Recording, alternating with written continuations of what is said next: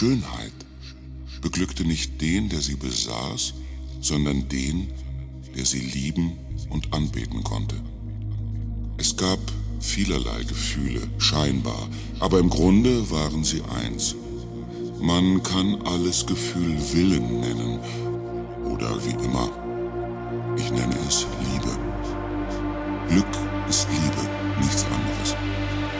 Wer lieben kann, ist glücklich. Jede Bewegung unserer Seele, in der sie sich selber empfindet und ihr Leben spürt, ist Liebe.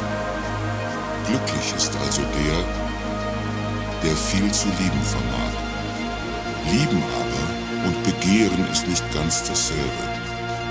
Liebe ist weise gewordene Begierde. Liebe will nicht haben, sie will nur lieben. Wer lieben kann, ist glücklich.